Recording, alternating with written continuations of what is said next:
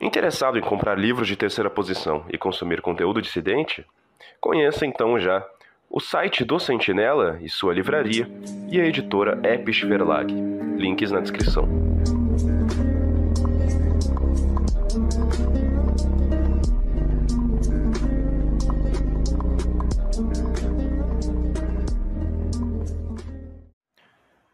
Olá, meus camaradas.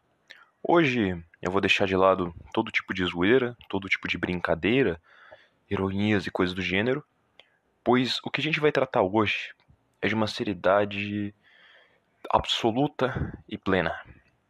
Talvez, se não, o vídeo mais importante que a gente vai trazer aqui para Crux, né? Lembrando, né? A gente teve uma mudança, a gente mudou o nome da Crux para Divisão Santa Cruz, por questão de muita necessidade e de muitos problemas, tanto por questões de difamação e más impressões que as pessoas têm, mas o podcast vai continuar se chamando Cruxwaffen Podcast, o design, o estilo vai se manter o mesmo, né? a mesma estética vai se manter, então não se preocupem quanto a isso. Mas deixando de lado esses pormenores e focando agora no que realmente importa, Neste vídeo de hoje trataremos nada mais nada menos do que, perdoe-me o termo, a maior red pill de todas. Porque uma coisa é nós descobrirmos a verdadeira história, uma coisa é nós descobrirmos a verdadeira ciência, as coisas que ocultam de nós. Outra coisa é nós descobrirmos algo que está além de qualquer ciência, além de qualquer história, além até mesmo de nós mesmos e da nossa compreensão. O que vamos tratar aqui é algo que sustenta as bases de toda a existência e de todo o plano terreno. Nós não pretendemos apenas aqui comprovar que Deus existe. Iremos tratar e aproveitar para responder muitas questões de maneira racional e lógica porque afinal, por que existe o sofrimento? Deus existe, mas ele age? Se Deus existe, ele morreu? Como dizia Nietzsche? Nós temos que tentar compreender isso e destrinchar isso lentamente e vagarosamente. Para aqueles que não têm afinidade com filosofia, não se preocupem e deem uma chance ao que vocês vão ver aqui. Por que, que eu digo isso? Porque ao mesmo tempo que eu vou sim precisar usar termos filosóficos, porque não tem como traduzir de outro modo, eu vou buscar explicar tudo de maneira muito bem quebrada e também algumas vezes eu vou usar exemplos muito simplórios, mas que são essenciais para que vocês consigam pegar, para que vocês consigam captar isso. Então, eu, eu na verdade eu vou rezar, inclusive, uh, geralmente uh, eu rezei inclusive antes de ligar aqui para começar a gravar. Geralmente eu, eu rezo ao final dos vídeos, mas como esse vídeo é especial, né? Antes de eu continuar falando, eu vou rezar novamente, por garantia. E aqueles, né, forem católicos, cristãos também, em geral, que puderem não acompanhar, que possam, né, rezar junto. Eu vou rezar em latim, tá? Não por questão de demonstrar algo, olha, não, mas porque eu sinto muito melhor dessa maneira. Mas bem, sem mais delongas, Pater noster, qui est in celus, sanctificetur nomen tuum, adveniat regnum tuum, fiat voluntas tua, sicut in cielo et in terra, panem nostrum quotidianum debitoribus nostris, et ne nos inducas in tentationem, sed libera nos a malo. Amen. Ave Maria, gratia plena, Dominus tecum, benedictus tui mulieribus, et benedictus fructus ventris tui, Iesus. Sancta Maria, Mater Dei, ora pro nobis peccatoribus, nunc et in hora mortis nostrae. Amen. Gloria Patri, et Filii, et Spiritus Sanctum, sic us erat in principio, et nunc, et semper. Que através desse vídeo, através dessas palavras, eu consiga transmitir com toda a plenitude e toda a calma e toda a grandeza possível tudo aquilo que eu busco demonstrar aqui. E que eu consiga provar e exemplificar de forma cabal tudo aquilo o que eu preciso demonstrar, de forma que eu possa acender a fé naqueles que não a têm e possa tornar a chama ainda maior naqueles que já a possuem. Em nome do Pai, do Filho e do Espírito Santo, como era no princípio, agora e sempre. Amém.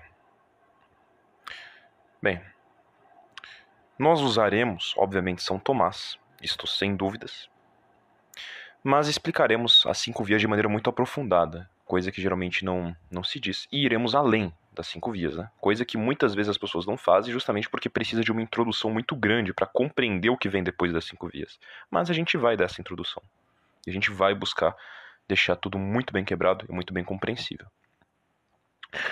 Mas agora, né? Um, precisamos compreender alguns pontos importantes.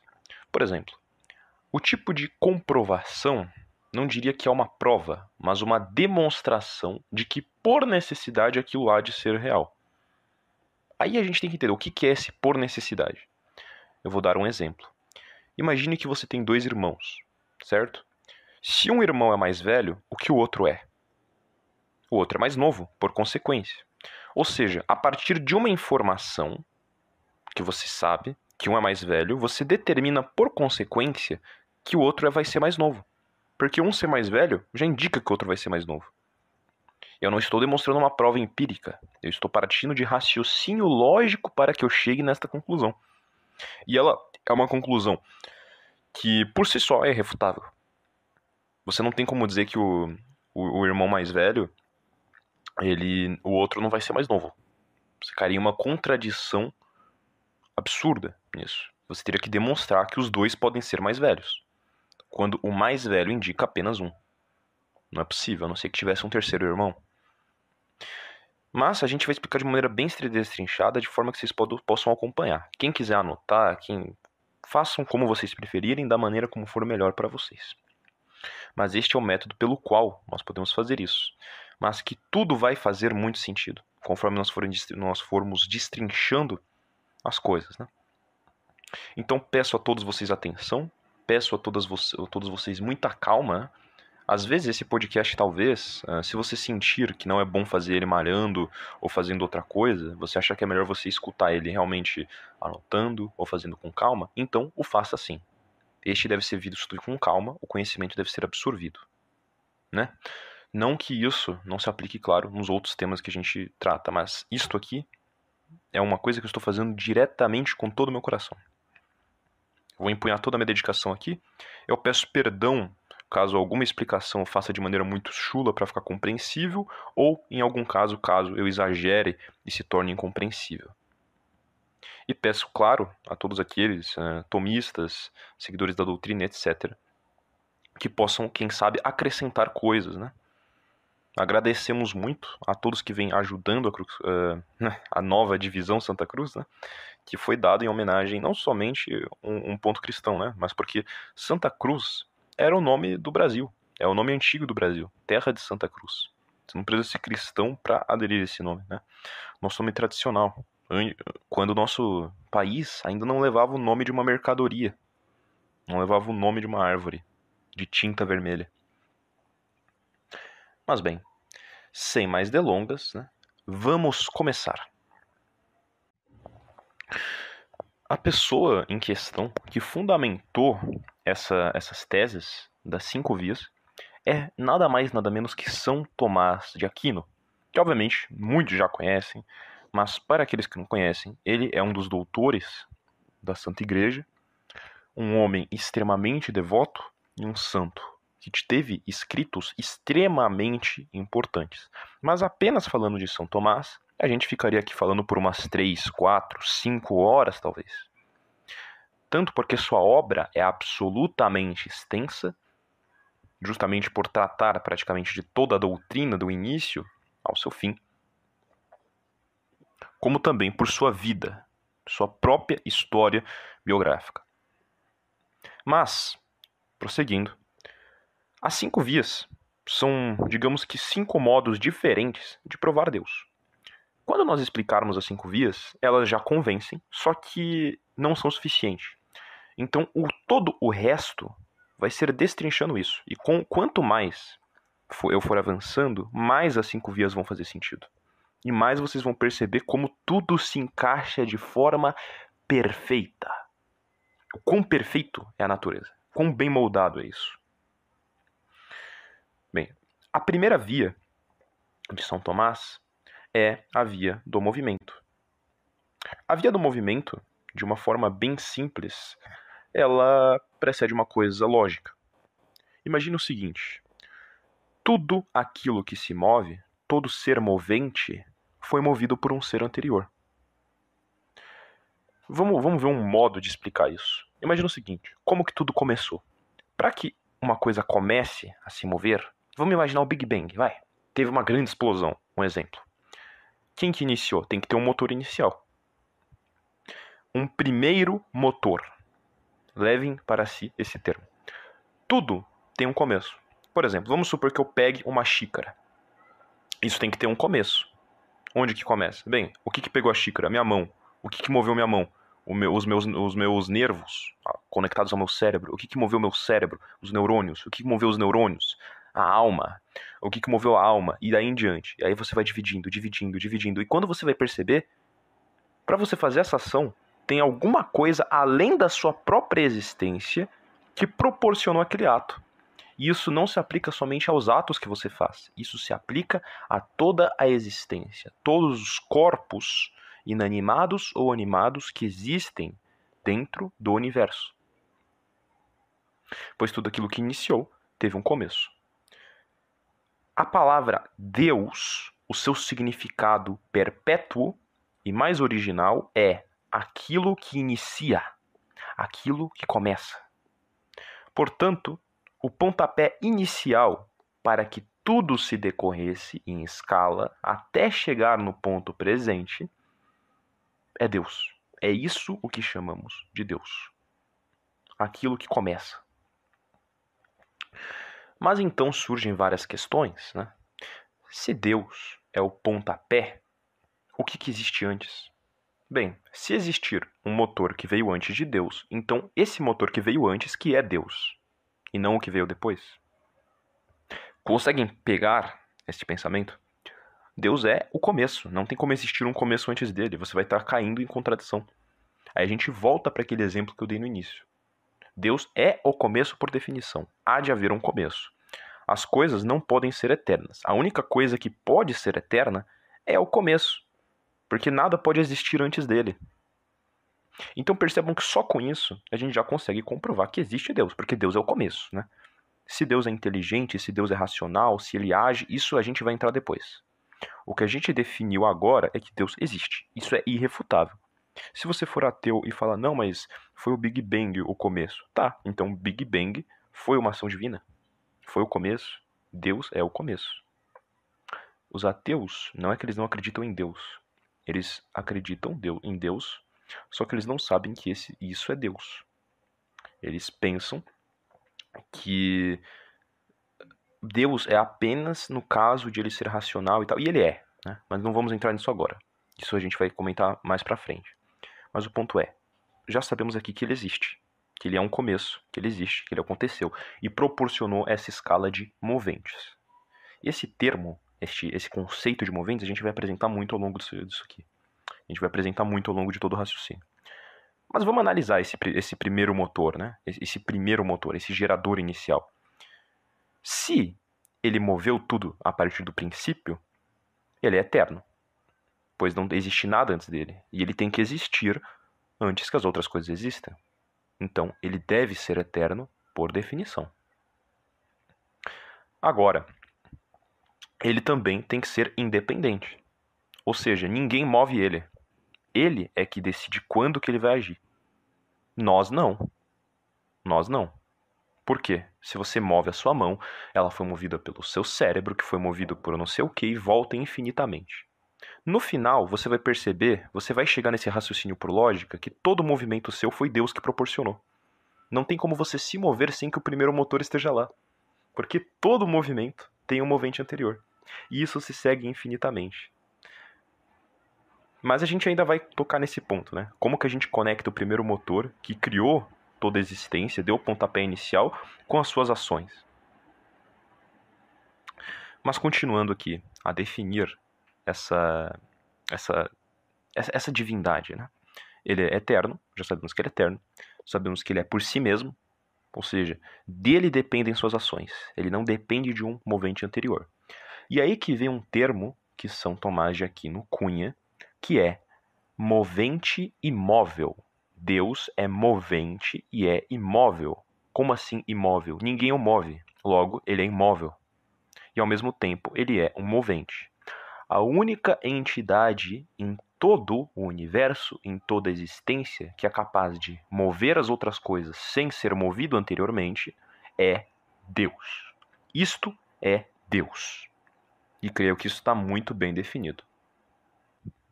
Além de, claro, é, é, espero que vocês tenham compreendido também esse conceito de que você não pode se mover sem que Deus permita, porque tem que ter um primeiro movente.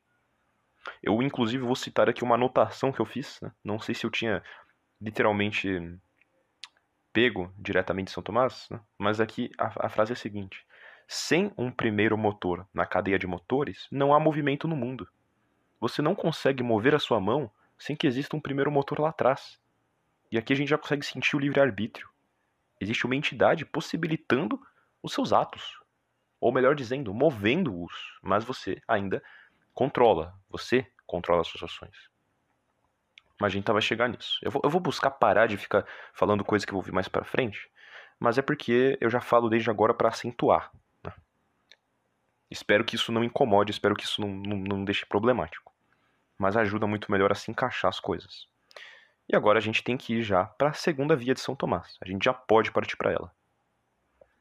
Que já decorre exatamente disso. Que já decorre exatamente desse conceito. E aí, eu pego aqui a frase de São Tomás a respeito da segunda via, que também se chama do movimento, é a segunda via do movimento, que ela diz: Se todo movente se move, tal proposição é verdadeira por si mesma ou por acidente. Como assim? Se uma, uma coisa se move, ela não necessariamente se move por si, entendeu? Por exemplo, Deus, ele se move por si. Agora, aquilo que é movido por Deus se move por si? Não, de maneira nenhuma. Se move por acidente. Se eu pego uma folha e levanto ela, eu ergo ela, chacoalho, eu não estou movendo ela por mim, mas por acidente, porque eu dependo do primeiro motor. Isso é algo fácil de compreender, eu não preciso aprofundar.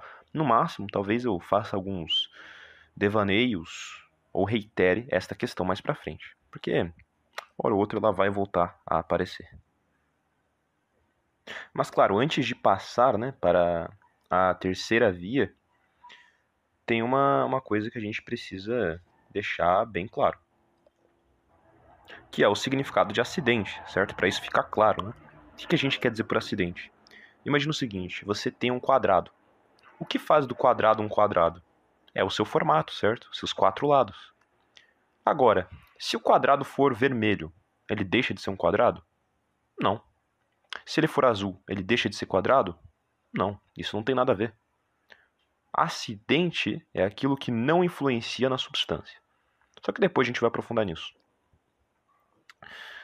Mas, indo agora para a terceira via, ela parte do, do conceito muito simples de que tudo é subordinado ao primeiro motor. Porque imagina o seguinte: tudo depende do anterior, tudo depende da sua causa. Então, dito isso, né, e também com os devaneios que eu apresentei anteriormente, acho que eu nem preciso aprofundar na realidade. Né? Acho que por si só já eu acabei me adiantando. Eu acabei me adiantando. Mas até o momento a gente já conseguiu dar uma certa progressão aqui. Dando, recapitulando, né? Sabemos que Deus é o primeiro motor, é o começo.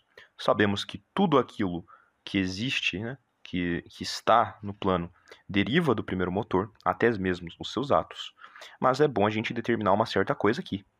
A sua alma, ela, ela é independente, só que por acidente. E aí você deve estar pensando, pera, mas assim, como que vai ser movida por si mesmo se ela depende de Deus. Aí que tá. Ela depende de Deus, mas ela tem livre-arbítrio. Como sabemos que ela tem livre-arbítrio? Muito simples. Ela peca. Você consegue errar, você consegue cometer erros. E o primeiro motor te dá essa possibilidade e te empurra a fazer isso. E como que os pecados estão diretamente ligados ao primeiro motor, a gente vai tratar também, posteriormente. Mas esse simples fato, creio que, perdão se isso é simplório, mas isso já consegue determinar esse livre-arbítrio. Porque se tudo dependesse, nesse caso, né, fosse 100% uma ação do primeiro motor, ele não te desse esse livre-arbítrio, você não teria como pecar. O pecado não existiria em você. Portanto, o pecado ele deriva justamente da liberdade, do livre-arbítrio. A quarta via, ela é bem simples. E conforme a gente for passando, como eu já disse várias vezes, e vou inclusive parar de reiterar, né? Devo parar de reiterar isso. Ela vai fazer mais sentido, ainda mais sentido com o passar do tempo. Mas agora, parando de reiterar isso, que isso vai acabar virando um vício ao longo, se eu interromper isso. A quarta via é os graus, são os graus de perfeição. Então, imagina o seguinte: existem graus de falsidade, não existem? Por exemplo, até nas na minhas afirmações, eu consigo determinar aqui intelectivamente uma coisa mais verdadeira que outra. Se eu falar que todas as maçãs são azuis e às vezes vermelhas, e depois eu afirmar que todas as maçãs são vermelhas, mas algumas são azuis, uma das afirmações é mais verdadeira que a outra. Ou se eu, por exemplo, afirmar que 4 mais 4 é igual a 8 e depois afirmar que 4 mais 4 é igual a 3, uma afirmação é mais verdadeira que a outra.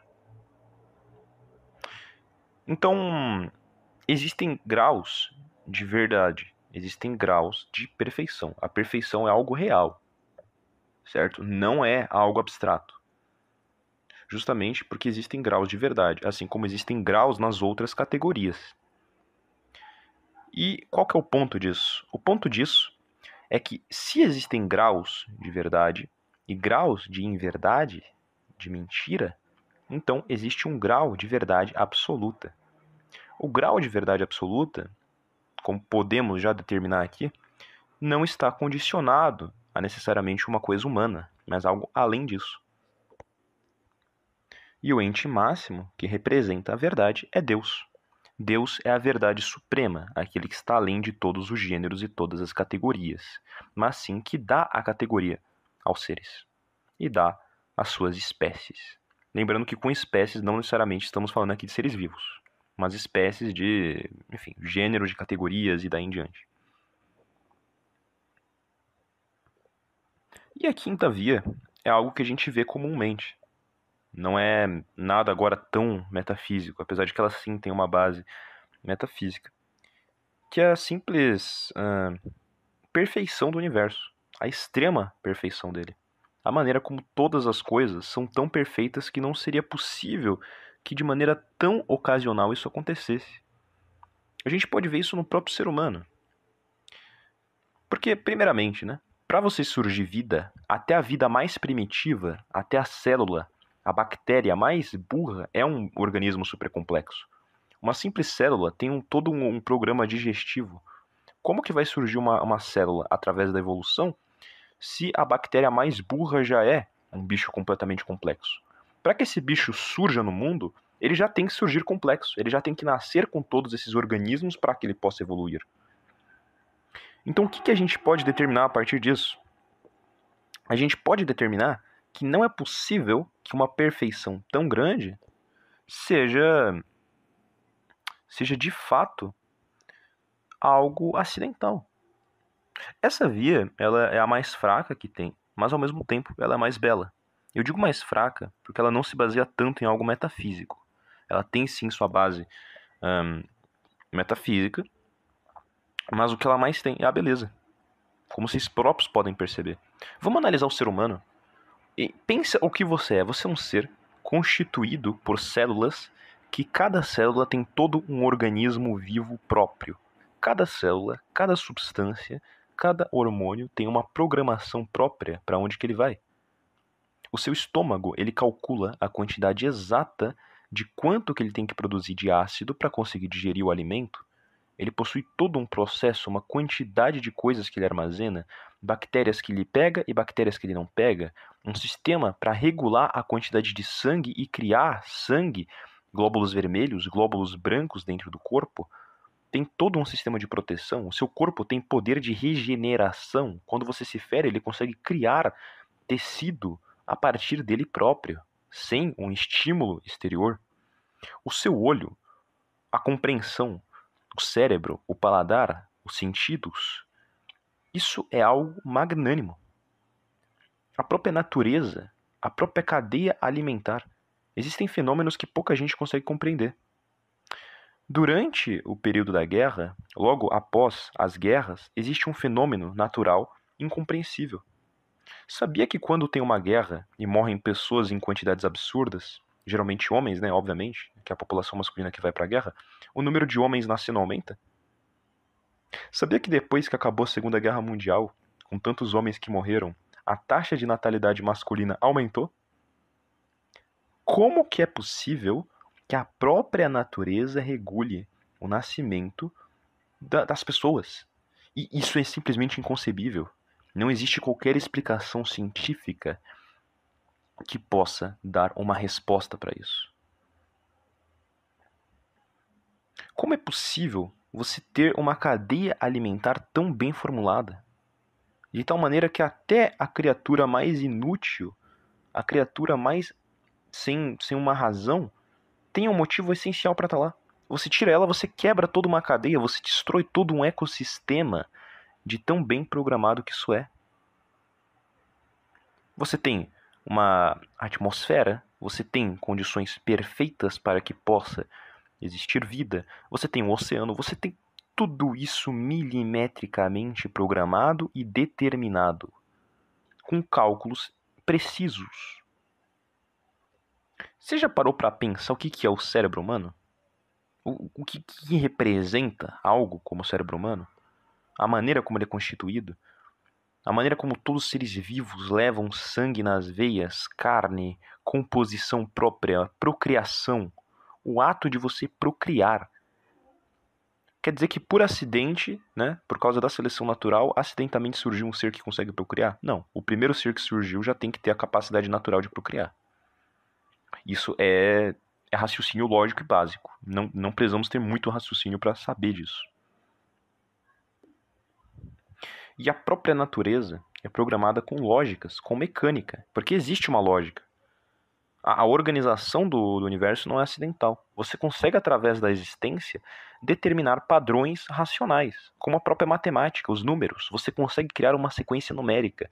Você consegue criar, dentro de um panorama intelectivo, um código de raciocínio, uma lógica com uma certa mecânica. Você tem princípios físicos que se aplicam igualmente dentro do universo. Padrões de lógica que já são pré-determinados pela natureza, que não vêm de algo anterior. Ou a existência do calor e do frio vai ser acidental. A existência do calor e do frio é um princípio, é uma medida. Da mesma maneira como dentro da substância intelectiva, que é a mente, né? Porque a nossa mente, ela alcança a substância intelectiva, que não é a substância material, e por meio dela você consegue fazer maravilhas, justamente porque ela possui raciocínio lógico. Você consegue determinar quais sentenças são falsas e quais são verdadeiras. Você consegue fazer isso que eu estou fazendo aqui. Pelo simples raciocínio, determinar, propor, organizar tudo isso que eu estou dizendo. E muito mais. E muito mais. E esta é a quinta via que finaliza as cinco vias de São Tomás de Aquino.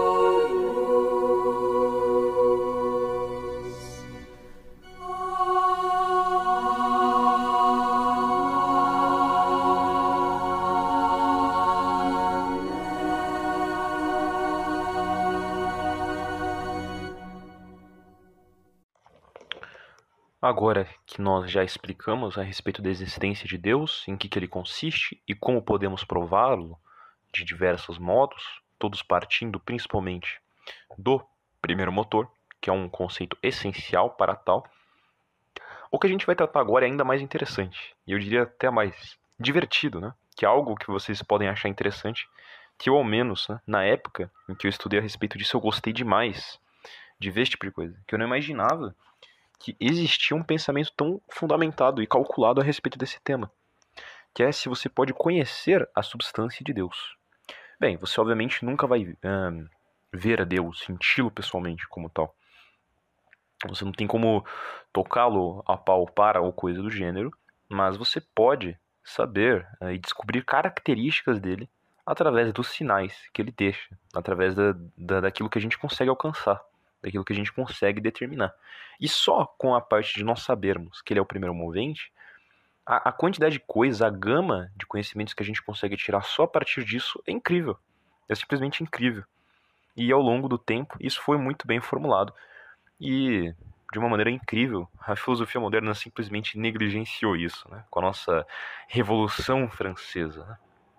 Já puxo e recomendo para que vejam nosso vídeo sobre nacionalismo e o fácio francês, do Jacques Doriot, onde a gente comenta sobre Joana d'Arc, comenta a respeito da, da Revolução Francesa, de todas essas questões, né? Sob uma ótica também do, do Charles Maurras. Mas agora, partindo diretamente ao tema aqui, a gente vai tentar compreender uh, Deus é inteligente? Deus abrange tudo? Ele vê tudo? A gente consegue determinar essas coisas a partir do ponto de ele ser o primeiro motor. E é o que a gente vai ver. Primeiramente, né? Deus, ele pode ser material? Ele, pode ter carne? Jesus, ele é Deus e ele é de carne. Só que é outra questão. Essa é outra questão. Ele, ele pode moldar a realidade para tal. Ele pode gerar Cristo. Mas estamos falando de Deus Pai, não de Deus Filho. Deus Pai, ele pode ter matéria? O primeiro motor, como tal, ele antecede tudo.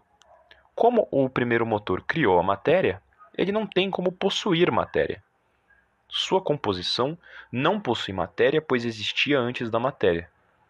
Para nós, isso é inconcebível. Da mesma maneira como algo ser imóvel e ser eterno, eterno, vamos diferenciar, eterno e para sempre são duas coisas diferentes. O para sempre teve um começo e nunca vai acabar, e o eterno nunca teve um começo e jamais terá um fim. Ele é simplesmente absoluto. E nesta entidade, em Deus, como ser eterno, ser primeiro, que existe antes de tudo e jamais terá um fim, ele não possui matéria em sua composição. Então sabemos que Deus não tem como ser algum velhinho barbudo de barba branca com carne. Isso já está cabalmente refutado. Ah, e eu esqueci, eu já ia esquecendo. Antes de eu, a, de eu aprofundar mais, explicar as outras questões, eu preciso explicar alguns conceitos muito importantes. Eu já tratei disso ainda há pouco tempo atrás, mas eu tenho que aprofundar, né? O que é substância, essência e acidente? Acidente eu já expliquei, mas substância e essência. Vamos pegar um, um ser humano. Eu fiz inclusive um mapinha, eu fiz um desenho aqui para esquematizar isso de maneira muito melhor. O, o, que, que, o que, que faz um ser humano ser substância? Pera, pensando bem, deixa eu ver. Não, vai, vamos lá. O ser humano como substância. Substância é aquilo que é. Um quadrado é uma substância, certo? Um triângulo é uma substância, porque possui as características de um triângulo. Substância é aquilo que é como tal, o todo. Ele abrange ao todo. A essência. O que, que é a essência? A essência é um atributo essencial para que a substância seja substância.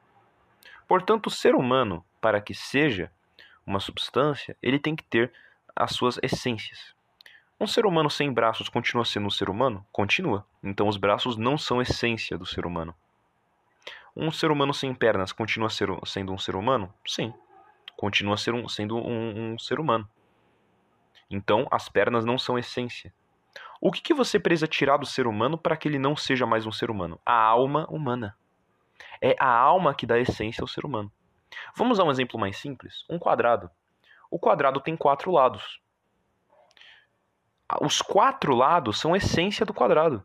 Se o quadrado não tiver quatro lados, ele não é um quadrado. Eu posso fazer um, um quadrado de três lados? Não, porque a essência dos quatro lados se perdeu. Isso se aplica com muita coisa. A cor branca. A cor branca, ela é branca. Se ela não for branca, ela perde sua essência e, por consequência, perde sua substância. Ora, pego inclusive um exemplo muito exagerado. E, ou seja, vamos recapitular, né? Substância é aquilo que é, aquilo que é em si em si não quer dizer que é subsistente, por favor, porque tudo aquilo que se move, se move por acidente.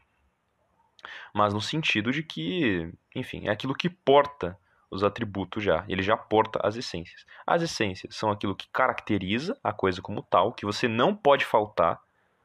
Sem isso, essa coisa não é o que ela deveria ser. Uma e daí em diante. E o acidente, o acidente, como nós já tratamos, é aquilo que é colateral, que não tem importância. O quadrado, o que importa para ele é que ele tenha quatro lados. Se o quadrado é azul, amarelo, verde, não importa. O ser humano, se o ser humano tem os dois braços ou não, se ele tem ou não, se ele é baixinho, se ele é alto, se ele é, se ele é pardo, se ele é branco, se ele é mais largo, se ele é menos largo, isso não importa, são características acidentais o que o torna detentor de direito, o que cria seus parâmetros, suas definições, é a sua substância. É a alma humana. Portanto, apenas com o atributo da alma humana, a gente consegue lhe conceber tal coisa. Então, que esses conceitos fiquem bem claros. Inclusive, se você precisar anotar, por favor, anote. Caso seja a primeira vez que você esteja ouvindo isso, porque esses conceitos vão ser usados nas explicações que eu vou dar. Então, substância, aquilo que é essência, atributo que convém à substância para que ela seja ela mesma, ou seja, ela, ela é importantíssima para que a substância seja tal. E o acidente é aquilo que não é relevante, que pode variar estando atribuído aquilo. Compreendido? Pois bem, tendo compreendido isso, porque esses conceitos vão ser usados, é importante que se use, são conceitos importantíssimos para se saber, e que, inclusive, caso você tenha que argumentar, tenha que debater, isso é uma fonte maravilhosa.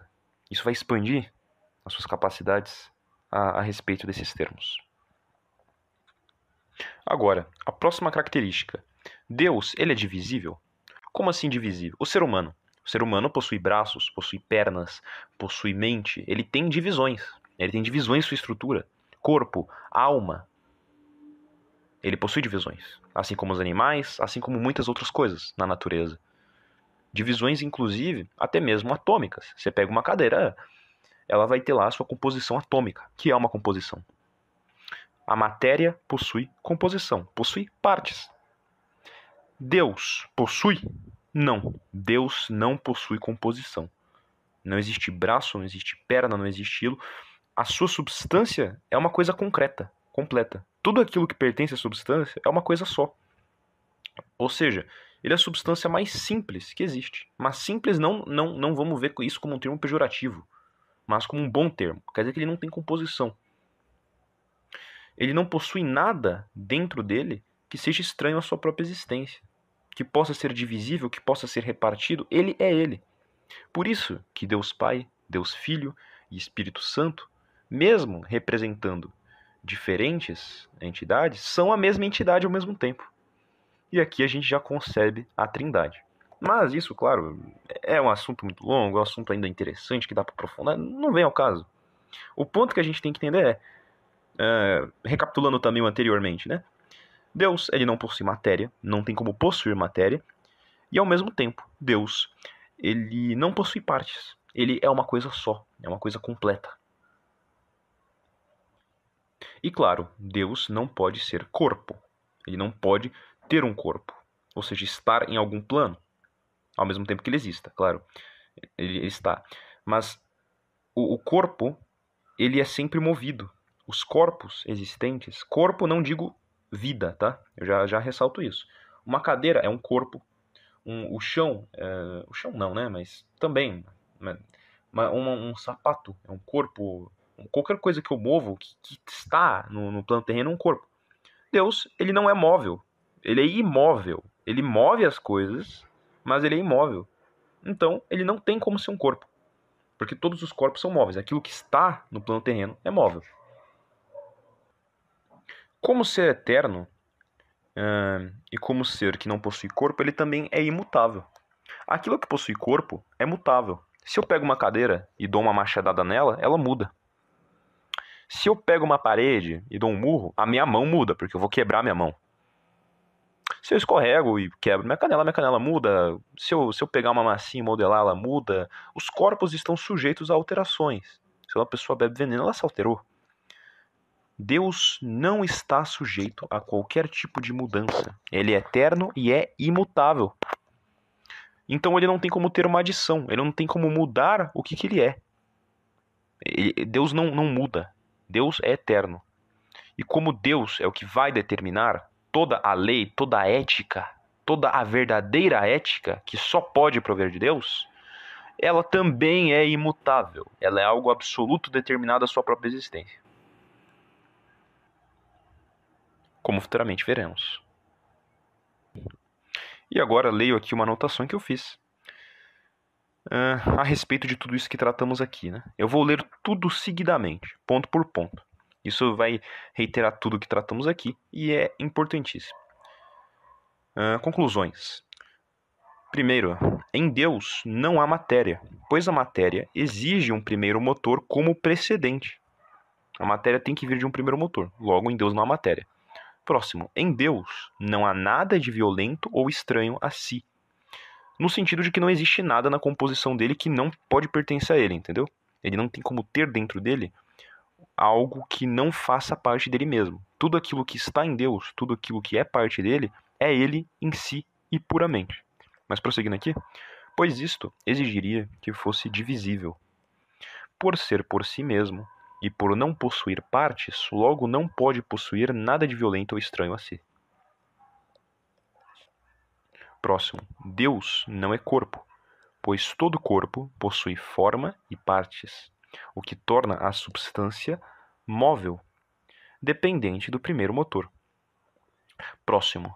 Deus não possui composição ou sequer acidente, pelos motivos anteriormente ditos. É por si é necessário por si, causa primeira. Logo, é incorro... Perdão por me enrolar aqui. Incorrompível. Não está em toda a matéria. Deus é eterno e imutável. Logo, nenhuma adição ou diferença substancial lhe pode ser acrescida. Deus não diminui, Deus não aumenta, não alarga, não altera. Não existe isso de que não, mas isso é pecado antigamente, agora não vale mais. Não, mas isso aqui não. É simplesmente eterno e imutável. Isto é absoluto e concreto. E aqui a gente tem que entender o que a gente pode conceber por perfeição, seu sentido real, né? A gente gosta de chamar de perfeito aquilo que está muito bom, mas vamos pegar o sentido real. O que é a perfeição? Perfeição é aquilo que está no grau máximo, não é? No grau máximo que pode ser atingido. Aquilo que está no grau máximo, no nosso plano terreno, no mundo real, é Deus. E ele está em todos os graus máximos grau máximo da verdade, grau máximo da perfeição, da eternidade, da infinitude, dos movimentos. Sem Deus não existe movimento no mundo. Você não age, você não respira, você não se move, pedras não caem, chuva não cai. Você só consegue pecar, você só consegue ser ateu, pois ele lhe permitiu, ele lhe proporcionou. Eu não digo isso como uma farpa, eu digo isso como um amigo, como um conselheiro. Não desejo de forma alguma mal aos ateus, ateus, porque um dia eu já fui um. Graças a Deus eu consegui me iluminar. Mas, tendo Deus como grau máximo de perfeição, como que você alcança graus máximos de perfeição? O, o que torna algo mais ou menos perfeito é a semelhança com Deus, a semelhança divina. O que, que é mais próximo de Deus? A alma ou o corpo com a alma. A alma, ela tem menos composição. Deus não tem nenhuma composição. O ser humano é a composição da alma com o corpo. Logo, aquilo que tem menos composição está mais próximo de Deus, que não possui composição. Deus não é material, então aquilo que não é material é mais perfeito do que aquilo que é material. Compreendem? Aquilo que não é material e é verdadeiro está mais próximo de Deus. Por isso que a alma, a intelecção humana, está mais próxima de Deus, muito mais próxima de Deus, do que o material. Uma pessoa que segue a verdade, considerando que Deus é a suma verdade, ele que determina essa possibilidade da verdade, está mais próximo de Deus. Enquanto uma pessoa mais desonesta, por consequência, está mais afastada de Deus. E podemos determinar aqui também o porquê de uma pessoa que já partiu desta vida para a próxima está mais perto de Deus, porque a sua alma não tem composição. A sua alma, ela não tem as limitações que o seu corpo tem. Ela está lá em seu estado máximo, muito mais próximo da entidade divina, do supremo motor, do todo-poderoso e daí em diante ao seu, né, à sua disposição. Então, o melhor modo de se aproximar de Deus, se aproximar da máxima bondade, da máxima perfeição, é a verdade. A verdade leva a este caminho, enquanto a desonestidade o te guia, te guia para longe deste caminho. E agora eu gosto de ressaltar uma coisa interessante, né? Que é a respeito do telos. O que é o telos? O telos é o objetivo das ações é o que a gente vai terminar o que, que é o bem. Por exemplo, o objetivo da medicina, o telos da medicina, é a cura. O telos do general é conduzir o exército à vitória. O telos do lápis é te proporcionar a capacidade de desenhar. Então, tudo aquilo que existe é um bem. Tudo aquilo que é feito é um bem. Toda a criação de Deus é um bem. Então, se acostumem com esse termo de bem nessa visão, certo? Dentro desse termo filosófico, se acostumem com a palavra bem neste contexto. Se Deus criou algo, aquilo que ele criou é um bem. O que é o mal a gente vai ver depois, mas tudo aquilo que foi criado é um bem. Como tudo, até as pedras, até as rochas, até as mínimas coisas provenieram do primeiro motor, logo elas provêm de um bem, elas provêm de uma vontade, de um telos. E qual que é o telos absoluto? A maior vontade, a mais verdadeira? Aquela vontade que é por si. A vontade daquele que existe por si mesmo, que é Deus. Ninguém mais. Percebam que se tudo aquilo que Deus cria é o bem, todo bem tem que derivar de Deus. Então, se você faz uma coisa boa, aquilo foi graças a Deus. Então, analisem isso. Prestem muita atenção nisso. Se você faz uma coisa boa, você ajuda uma idosa. Se acontece uma coisa legal com a sua vida, tudo é obra de Deus, porque é obra do primeiro motor. Porque é algo condicionado por ele. Sem ele não seria possível. Por isso que nós temos que pedir graças a Deus. Tudo aquilo que é de bom que acontece é Deus. Vocês percebem aqui que nesse ponto, uma senhorinha, um, um senhor da esquina, uh, um trabalhador comum, ele tem um conhecimento maior que qualquer cientista. Porque ele sabe disso. Ele fala: fique com Deus, que Deus te abençoe. Graças a Deus. Ainda bem que Deus me forneceu isso. Aqueles caras que colocam atrás no carro aquele adesivo, Deus que me deu. Percebe o quão sábio que isso é? O cara, sem perceber, tá levando um conhecimento que possui toda uma base, toda uma concretude metafísica. Não é uma coisa tão simples. Deus, como aquele que provém, provê a existência da bondade. Lembrando, bondade é uh, esse ato que visa um bem, um estado melhor de coisas. Pois toda ação visa uma coisa melhor, dentro dos seus conceitos. Se um ser humano faz algo, ele nunca vai fazer porque ele acha que aquilo vai fazer mal para ele próprio, mas porque ele acha que é um bem. Até as pessoas que se matam, se suicidam, fazem isso porque acham que isso vai ser um bem, que isso vai ser melhor. Não existe como você agir sem buscar uma melhora. Então todo ato é um bem e todo bem deriva de Deus. Portanto, Deus é, por consequência e por raciocínio lógico, o bem supremo.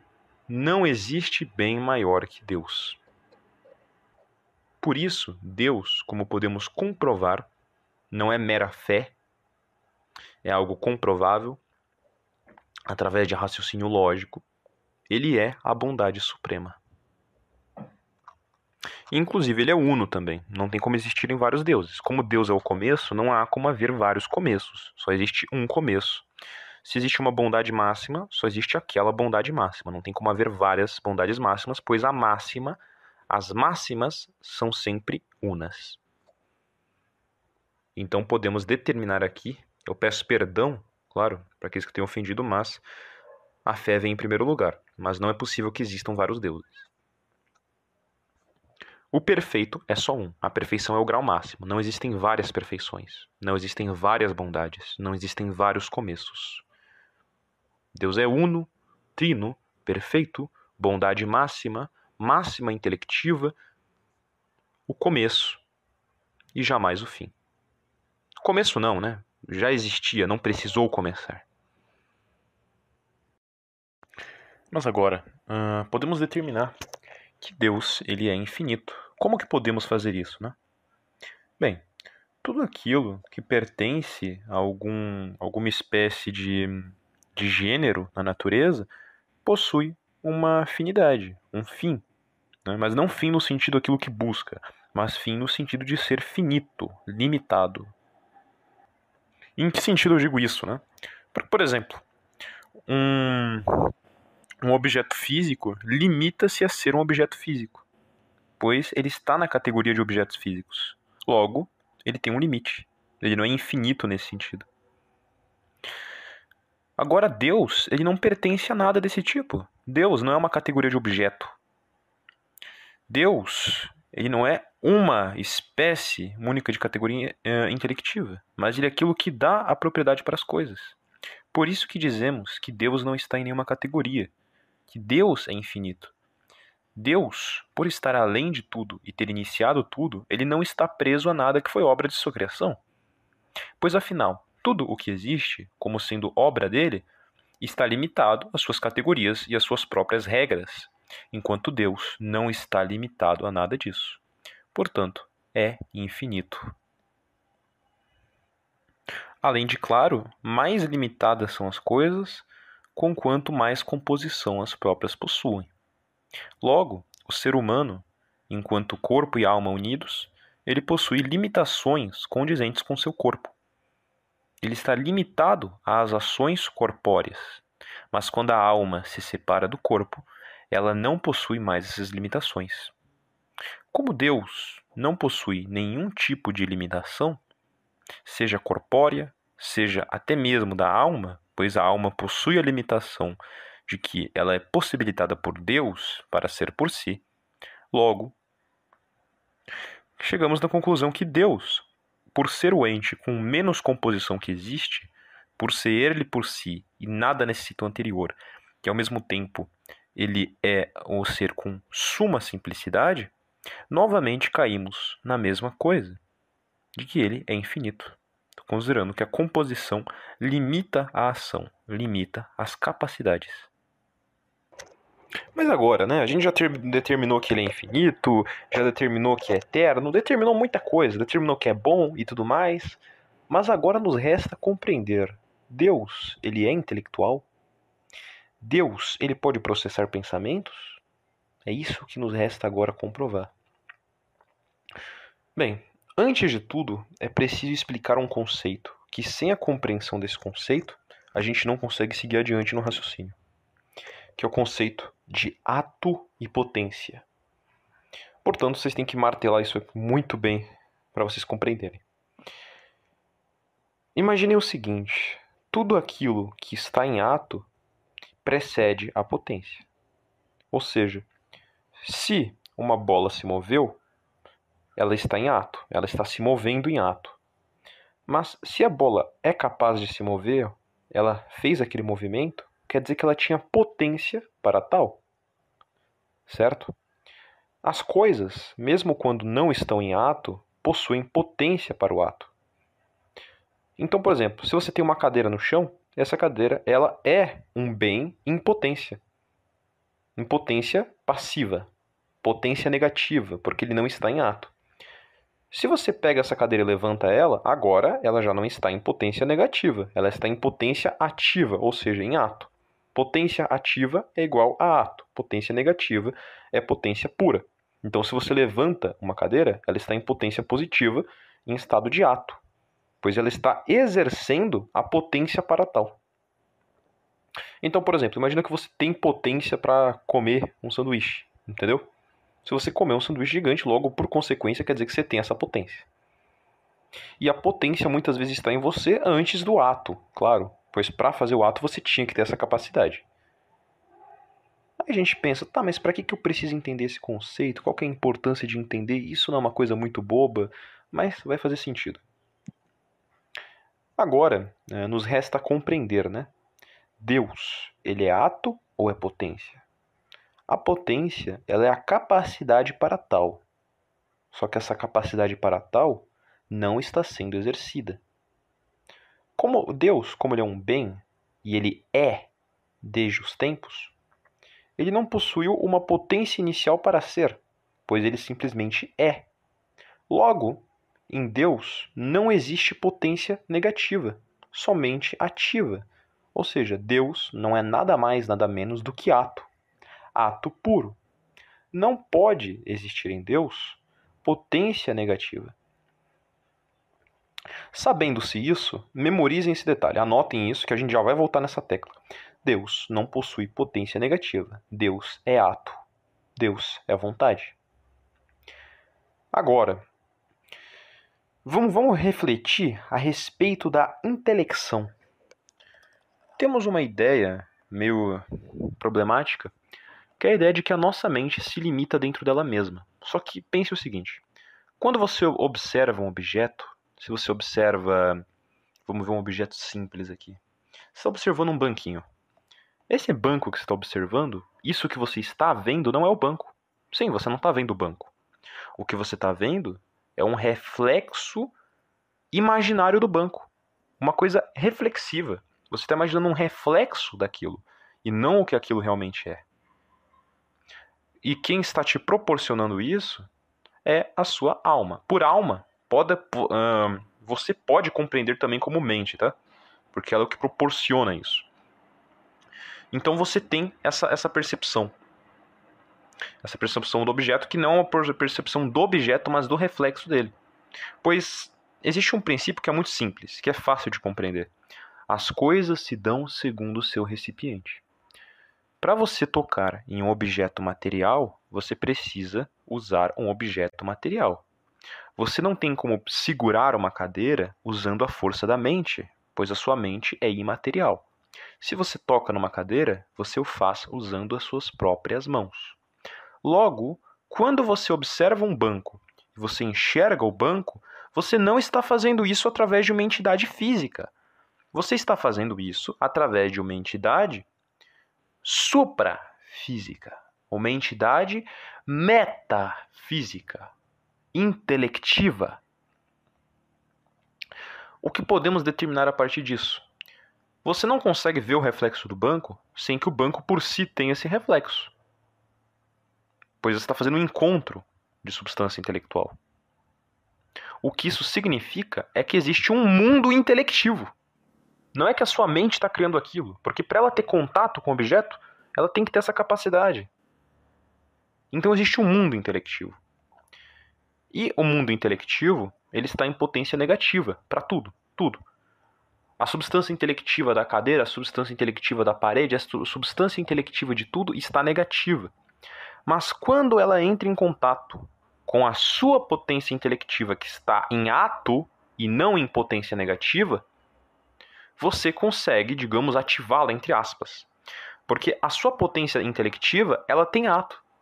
Ela tem potência? Tem.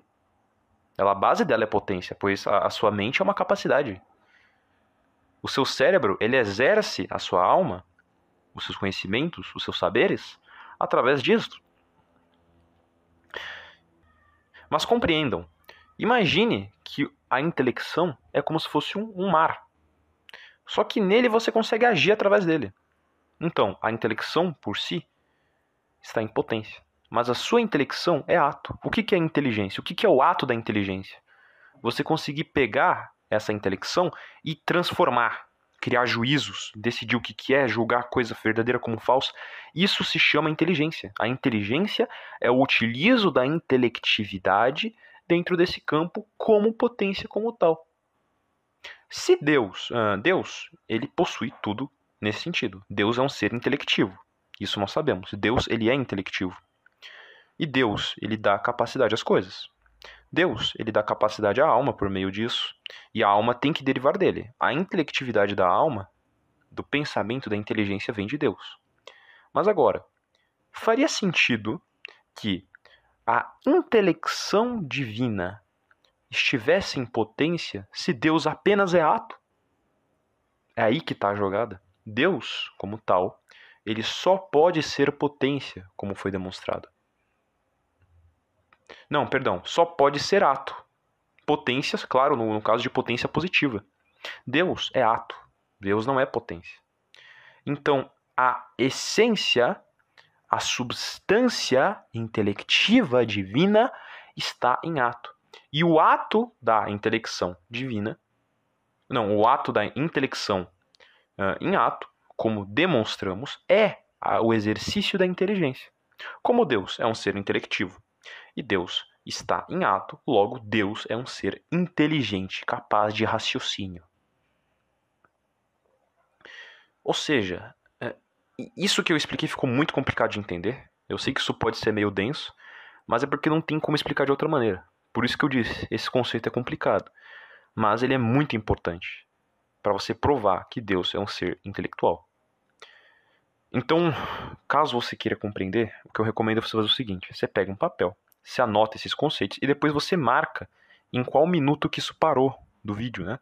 E depois, quando você quiser, você pega e escuta e vai pausando. Você pensa, ó, oh, peraí, Deus é ato por tais e tais motivos. Ok, beleza, entendeu. Aí você vai pro próximo. Tá, tem o campo intelectivo. O que é o campo intelectivo? Como que funciona? Como que você age nele? Como que é a sua mente? E aí você vai juntando as peças. Aí você vai conseguir esquematizar, você vai entender. Isso se você já não tiver pegado de primeira. Eu peço perdão se a respeito desse tema não tem como simplificar mais. É porque realmente é algo muito abstrato. É realmente algo que está muito além da, de uma maneira realmente explicar. Isso porque ainda não aprofundamos outras coisas, né? Tem algumas coisas que se complicam mais ainda, como a própria alma. Mas é bom a gente já aproveitar esse gancho e já tratar o que é a alma. Caso não, não esteja muito pesado, né? Caso tenha dado para absorver. Espero que tenha dado para absorver isso que tratamos anteriormente. Se não, eu, eu, eu aconselho sinceramente, que reveja, porque é um conceito importante. Mas, prosseguindo aqui, a alma. O que, que, que podemos entender por alma? A pessoa, sendo ateia, pode acreditar em alma. Eu preciso deixar isso claro, da mesma maneira como Deus. O, o, como nós apresentamos, toda a intelecção se faz por meio de um objeto igual. Intelecção não, toda, toda atividade. Você toca um objeto físico, você faz isso através de um objeto físico. Você toca um objeto imaterial, você faz através de algo imaterial. Só que aí que tá, o imaterial, ele não está entrando em contato com o material. Por exemplo, se a minha mente, certo? Eu estou reproduzindo uma imagem de um, de um banco. Eu não estou reproduzindo a imagem do banco porque a minha potência intelectiva está entrando em contato com algo físico. Isso não existe ele está entrando em contato com a substância em potência negativa do objeto. Certo? Ou seja, isso significa que existe um, toda uma entidade intelectiva dentro do nosso cérebro que é separada do nosso corpo. Não estamos aqui falando de neurônios, não estamos aqui falando das substâncias orgânicas dentro do nosso corpo ou de simples impulsos elétricos que seriam a nossa consciência. Existe algo além porque não tem como existir. Os nossos neurônios, os nossos compostos, os lugares onde o nosso cérebro armazena, são apenas motores conectados diretamente com a nossa alma intelectiva. E a nossa alma proporciona, e ao mesmo tempo o cérebro, que os dois trabalhem em pleno conjunto. Mas, claro, a alma que dá o pontapé. Porque toda vida parte da parte intelectiva. Porque toda vida parte da alma do motor próprio que você possui. Então a alma é isso. Agora precisamos compreender umas coisas, né? O ser humano, o ser humano, só, só a carne dele, o corpo. O corpo é um ser humano? Não. Você é um ser humano porque você possui alma. Quer dizer que a alma é o humano? Não. A alma sozinha não é o humano. Da mesma maneira, o corpo sozinho não é um humano. O humano se dá pela, pelo conluio, a substância do humano se dá pela alma e pelo corpo unidos, concretos. Mas a alma sozinha também é uma substância. A alma não é acidental, a alma não é somente a essência, a alma por si também é uma substância própria. Ou seja, a alma é uma substância que no ser humano é uma essência. E eles entram em conluio. Então, em outras palavras, temos o nosso motor próprio, a nossa, a nossa potência uh, intelectiva que é por si, porém de modo acidental, a qual está ao nosso dispor, através da qual podemos mover nossos membros e dessa forma, que o primeiro motor absoluto, que é Deus, permite que façamos todas as nossas atividades racionais e intelectuais, quaisquer que sejam elas. A nossa mente, ela tem que ter potência. Tudo que você pensa, você tinha potência para tal. Só que o nosso cérebro está sempre em atividade. Ele não tem que ficar algum tempo uh, pensando. A nossa mente, uh, a nossa alma se dá por potência? Se dá por potência, mas ela só existe enquanto ato. Porque é uma potência e ao mesmo tempo ato. Precisamos compreender isso. Ato no sentido de que ele está processando, ele está lá. Eu poderia me aprofundar aqui na questão de que aquilo que está em potência não está sujeito às leis temporais, justamente por não ser material. Porque aquilo que, que é imaterial não tem como se sujeitar às leis do, do tempo enquanto for potência. Se for ato, está sujeito ao tempo. Mas aquilo que é potência, apenas potência, não está de maneira nenhuma sujeito ao tempo, porque o que é o tempo? O tempo é a sucessão dos eventos e dos moventes acontecendo. Essa é a forma mais pura, mais simples e mais sincera de se definir a passagem do tempo, definida por São Tomás na Idade Média, que chamam de Era das Trevas, era a Era das Luzes. Para que você veja, eram discutidos conceitos como esses, que hoje em dia são simplesmente incabíveis e incompreensíveis. Coisas de tal grau na dita Era das Trevas, na dita suposta perseguição da ciência, a filosofia, as ciências nunca avançaram tanto. A ciência se originou da Santa Igreja. Esses princípios foram formulados e levados adiante pela Santa Igreja. O que aconteceu foi a separação dessas instituições da Igreja. O que é algo lamentável. Hum, aí a gente deve pensar também, né? Deus, ele conhece a gente? Ele sabe da nossa existência? Ele é inteligente, mas ele sabe que a gente existe? Quando eu rezo para Deus, quando eu oro, ele me escuta? Todo pensamento que eu tenho, ele consegue saber que eu estou tendo esse pensamento? São Tomás, ele dedica páginas e páginas e páginas, capítulos, uma longevidade de coisas apenas para responder essas perguntas uma por uma. Mas nós podemos matar isso de forma muito simples a poupar tempo, porque senão a gente teria que discorrer muito longamente aqui, muito prolongadamente a respeito do assunto.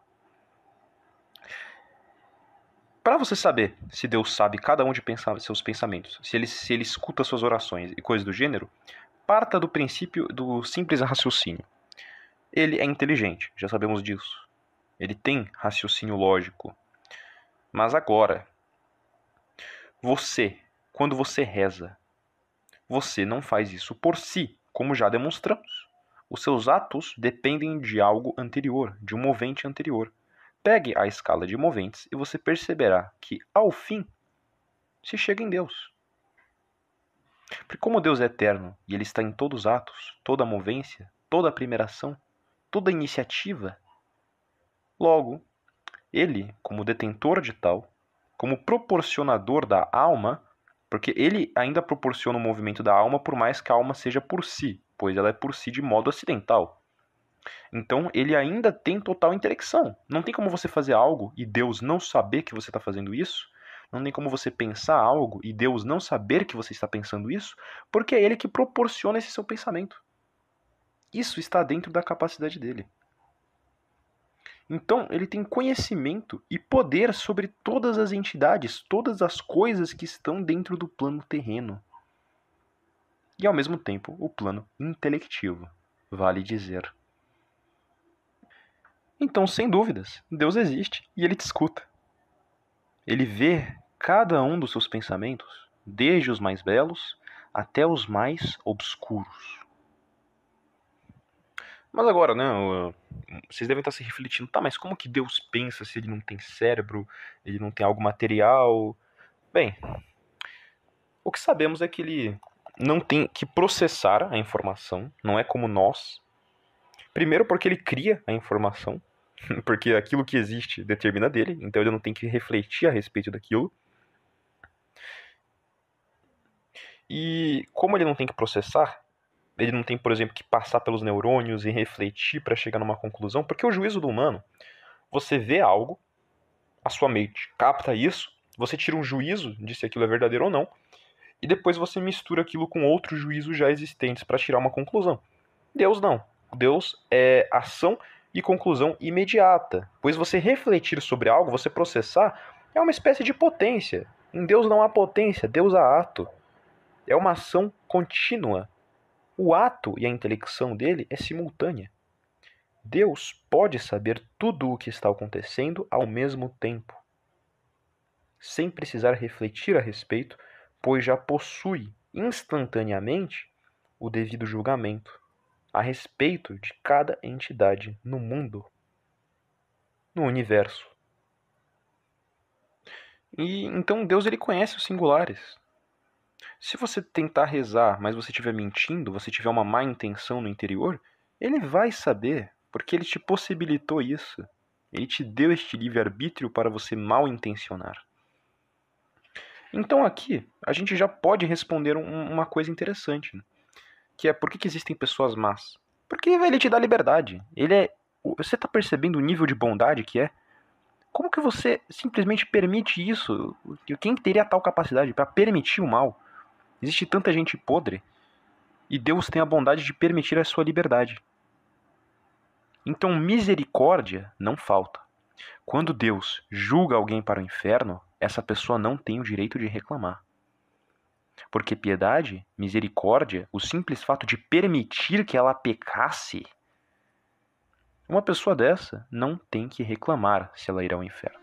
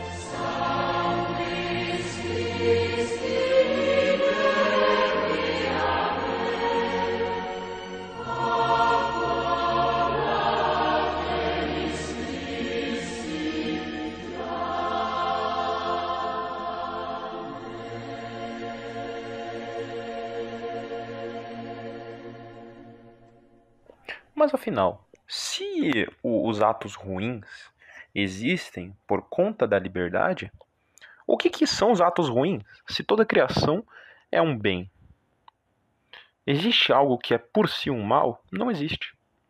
O mal ele é uma corrupção daquilo que é bom. O mal é um acidente. O mal não existe por si mesmo.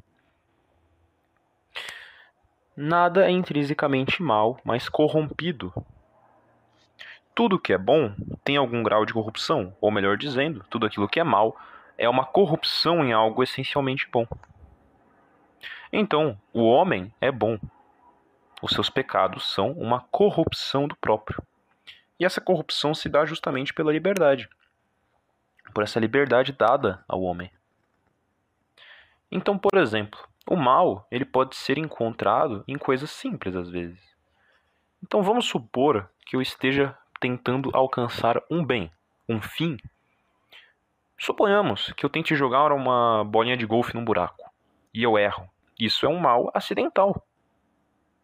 É um acidente, este incômodo, porque tudo que você faz visa o bem, só que nem sempre tudo que você faz vai dar certo. Então isso é um mal. Isso que a gente chama de mal, esse acidente. E nisso podem encontrar-se até mesmo causas uh, naturais, acidentes. Só que aí que tá, a gente tem que ter uma noção uma coisa. Os acidentes uh, que não envolvem seres racionais, como seres humanos, são de ordenação divina completa. E a gente observa isso nos animais. O ponto é, o humano, ele é diferente de todos os outros animais. Ele possui intelecto, ele possui raciocínio, ele possui o dom artístico, enquanto uma formiga, por exemplo, não. A alma dos animais não é igual à alma do ser humano. Isso agora que eu digo pode parecer um pouco incômodo de se tratar, mas é verdade. Mas por que isso? Bem, a, a alma do ser humano ela possui vários tipos de divisões, que são da mesma alma. Tem a alma aperitiva, que é aquela que apetece. Tem a. Perdão, perdão, disse errado, né? Alma nutritiva, a alma sensitiva e a alma intelectiva, que são a mesma, tá? Apenas é uma divisão. Não quer dizer que você tem três almas, não, você tem uma. A nutritiva é aquilo que você é o desejo, né? É o desejo em si, o desejo de alcançar um bem. A sensitiva é aquela que sente as coisas, a percepção. E a intelectiva é a intelectiva, eu não preciso dizer nada, é, é a da inteligência. E elas todas estão juntas. O ponto é, o ser humano, não, o, o animal, todo animal, ele possui a sensitiva e a nutritiva. O animal, os animais, eles têm a, a sensitiva e a nutritiva. O cachorro tem, o gato tem, o ser humano também. Só que a diferença é que o ser humano tem a intelectiva. Ele tem o uso da razão. Ele é capaz de formar juízos. O que os animais podem alcançar no máximo é um comportamento behaviorista determinado pela alma sensitiva. Lembrando, tá? A alma nutritiva, sensitiva e intelectiva é a mesma. É apenas uma divisão feita para essas diferentes operações da alma. Tanto que quando uma está em vigor, a outra está em menor vigor. Mas não vem ao caso agora. O ponto é: a, a, a alma, quando ela sai do corpo, quando o corpo morre, ela é por si, certo? Como nós demonstramos. Ela existe por si, ela não depende do corpo. Então, se um ser humano morre, a sua alma não morre a sua alma, por estar determinada a Deus e por muitos outros motivos que só aprofundando aqui eu vou levar muito tempo, que assim como provar Deus é outra coisa muito complexa, a alma é imortal. A alma não morre. Mas ela não morre por ser intelectiva. Se um animal só possui alma nutritiva e sensitiva, ele não tem a alma imortal. Isso quer dizer que se um cachorro ou um gato morrem, ele não vai ter vida após a morte. A vida dele é material, ele está dentro daquele campo. O ser humano, ele tem essa potência intelectiva. Ele tem esse plano após, que é um plano eterno. Eterno não, perdão, para sempre. Infinito, não acaba. E a gente pensa, né? Tá, mas então quer dizer que um feto, quando morre, não tem nada após a morte? O feto, ele não é, não é um ser humano. Aí que tá. O, o ser se dá pela sua categoria. O feto está na categoria humana. Então ele tem potência natural, dentro da sua natureza, para atingir isto. Então, por exemplo, quando um ser humano nasce sem braço, não quer dizer que ele é menos humano que o outro. Apenas quer dizer que ele está com uma deficiência na, no corpo para exercer tal coisa. Então, um feto, ele está, naquele momento, em deficiência em relação à sua alma. A sua alma é a mesma, ele tem a alma normal. Apenas que o corpo não está lá disposto para exercer isso. Então, ele tem a alma intelectiva, ele apenas não desenvolveu totalmente a alma nutritiva e sensitiva. Então, o feto tem a alma intelectiva tão pura, tão igual quanto a sua alma intelectiva. A única diferença é que a alma nutritiva e a sensitiva não se determinaram. Só que o que dá a vida após a morte é a intelectiva, que se dá justamente pela categoria do ser. Então não muda nada nesse sentido. Agora o animal, ele não possui essa potência, ele não possui essa potência natural para ter alma intelectiva. O que ele tem alma nutritiva, que ele apetece, ele busca as coisas, e tem a alma sensitiva, pela qual ele pode adotar comportamentos behavioristas, ele pode adotar códigos de conduta e etc. Agora, percebam uma diferença fundamental no homem e nos animais. Claro, o homem é um animal, só que é um animal racional.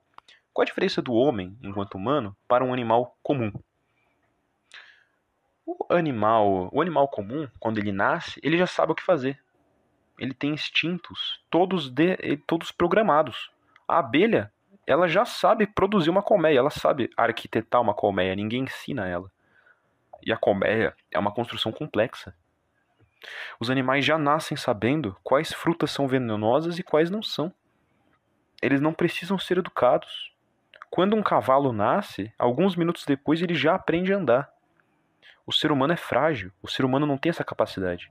Ele precisa ser educado, ele possui essa adaptação.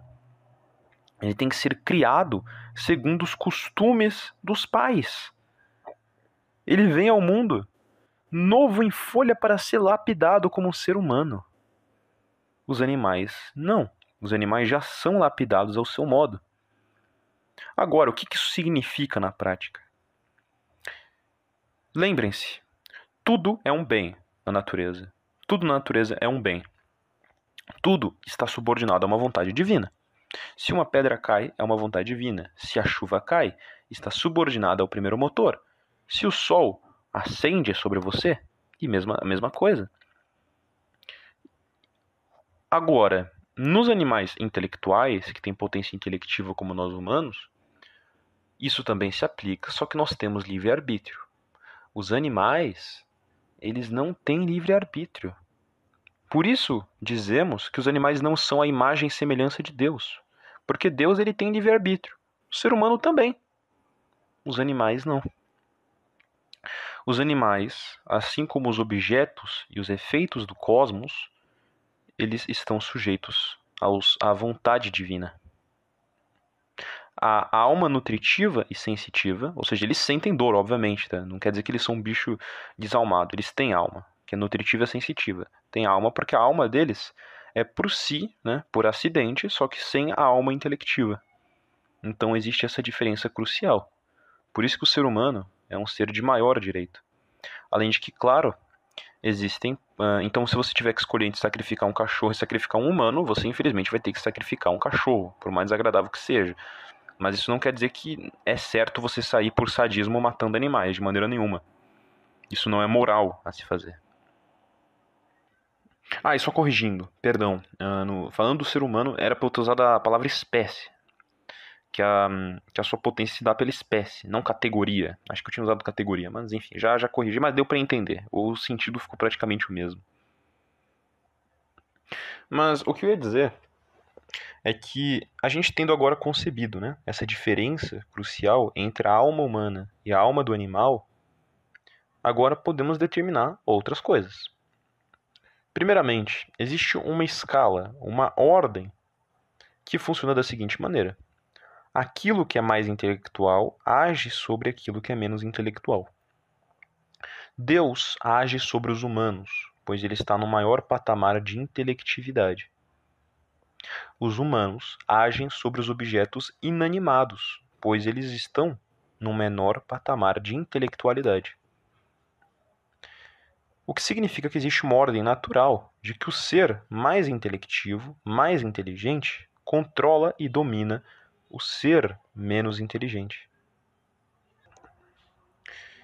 Inclusive, a ordem natural ela determina isso que as pessoas uh, que lideram tendem a ser inteligentes.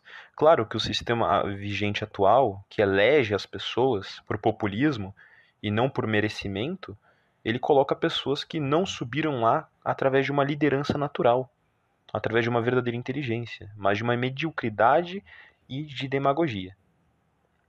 Mas o ponto crucial aqui que eu quero dar é que o ser humano controla os animais, ele está acima nessa escala intelectiva. O que significa que os animais foram feitos para servir ao homem, foram feitos para servir o ser humano. E isso condiz exatamente com a própria palavra da Bíblia, que deixa isso claro: que os animais foram feitos para servir o homem. Tudo aquilo que está disponível aqui na Terra é feito para servir o homem. Então, tudo isso que eu estou dizendo aqui não é mera filosofia, não. Tudo que eu estou falando aqui é compatível com a Bíblia. Eu não estou pegando todos os trechos, mas São Tomás ele mostra e alinha certamente, de maneira bem detalhada, como que tudo o que está sendo afirmado e comprovado condiz exatamente com a, os escritos da Bíblia, condiz perfeitamente. Mas agora, né? O ponto é: pessoas mais inteligentes na prática comandam as menos inteligentes? Sim, não tem gente manipuladora no mundo? Não, existem, não existe um certo grupo certo? Um certo grupo que está dentro das sociedades políticas comandando elas? Existe. Eles se aproveitam da inteligência que eles têm para isso, porque não são burros.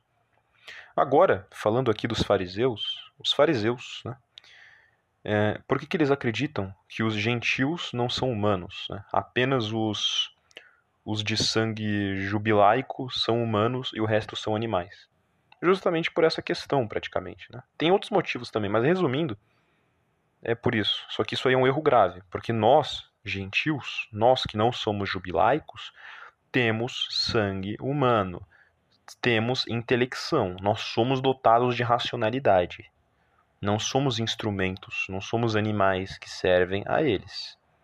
Mas enfim, não vou me aprofundar nisso, né? Se o Talmud diz, quem sou eu para criticar e ser levado. Né? Enfim, enfim, enfim. Não, não vamos criticá-los, né? Glória ao povo escolhido e. Enfim, enfim, Góis, enfim, Góis, vamos, vamos prosseguir aqui. Eu tinha dito que eu não ia fazer zoeira, eu tinha dito que não ia fazer isso, então vou parar. Vamos levar isso aqui a sério. Peço perdão aqui. Mas bem, recapitulando, existe uma ordem entre os seres determinada pela intelecção.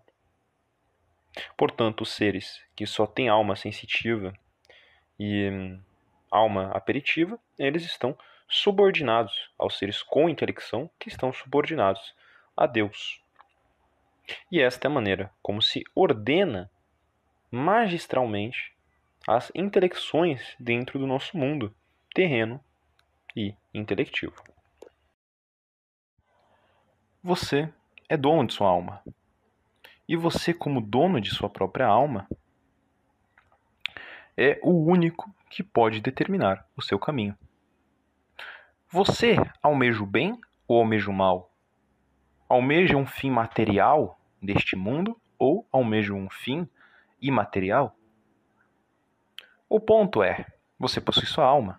Tudo o que você faz, você almeja um objetivo. Se o seu objetivo final for Deus, a sua alma, através da ordem natural, vai se guiar para Deus, para que você possa ser salvo. Agora, caso sua alma se desvie da ordem natural proposta por Deus e busque ceder-se ao mundo material, você não poderá ir para aquilo que Deus lhe proporcionou. Já pararam para pensar o que, é o inferno? O inferno ele é um lugar. O céu também. Mas o que é o inferno? Como que a gente pode definir o sofrimento do inferno? O tal enxofre escaldante. O inferno não é nada mais, a dor do inferno é nada mais do que você estar desprovido do amor de Deus pela eternidade. Mas para que cheguemos nisso, isto possa ser lúcido e claro como a luz do dia, precisamos entender um pouco sobre a ordem natural. Isso aqui eu lamento para quem vai se ofender, mas é como o mundo foi divinamente feito. Quem se ofender com isso, eu não posso fazer nada. É como é a realidade. Mas, por exemplo, o Deus, ele determinou os homens com livre-arbítrio, mas ele os determinou com uma natureza própria, uma natureza pré-descrita. O que queremos dizer com isso? O homem, com sua natureza, ele tem potência para várias coisas. Ele possui potência para o trabalho, que é um dever. Trabalhar para poder se sustentar, arranjar suas coisas. Ele possui potência para criar uma família. Ele não é obrigado a criar, por muitos motivos né, que não, vamos aprofundar agora, mas ele possui potência para tal, certo? Ele tem os instrumentos, vamos dizer assim, para procriar. O homem e a mulher possuem. Já pensou o que acontece se você pega esses instrumentos de procriação e utiliza eles de uma maneira mundana, sodomita? Você está indo contra uma ordem natural pré-estabelecida. Você está contradizendo aquilo para o qual seu corpo foi criado. E é isto que nós chamamos de pecado. Por que, que existe toda uma ordem familiar na, na, uh, que te evita cair no pecado? Por que, que o pecado tem que ser após o casamento? Por que, que tem tudo isso? Porque a intenção de você arranjar uma mulher é você criar uma família. É pecado, é considerado pecado você fazer fornicação antes do casamento, dentre muitas outras coisas, pois isso rompe a família. A sua intenção é formar uma família. E por que uma estrutura familiar? Porque ela é a mais funcional. É a única que se estabelece acima de tudo. E essa estrutura familiar perfeita, ela é monogâmica e visa a procriação. Um casal sem filhos é infeliz. Se uma pessoa forma um casal sem a intenção de procriar, é um casal infeliz e um casal sem lógica. Isso é antinatural, não tem sentido.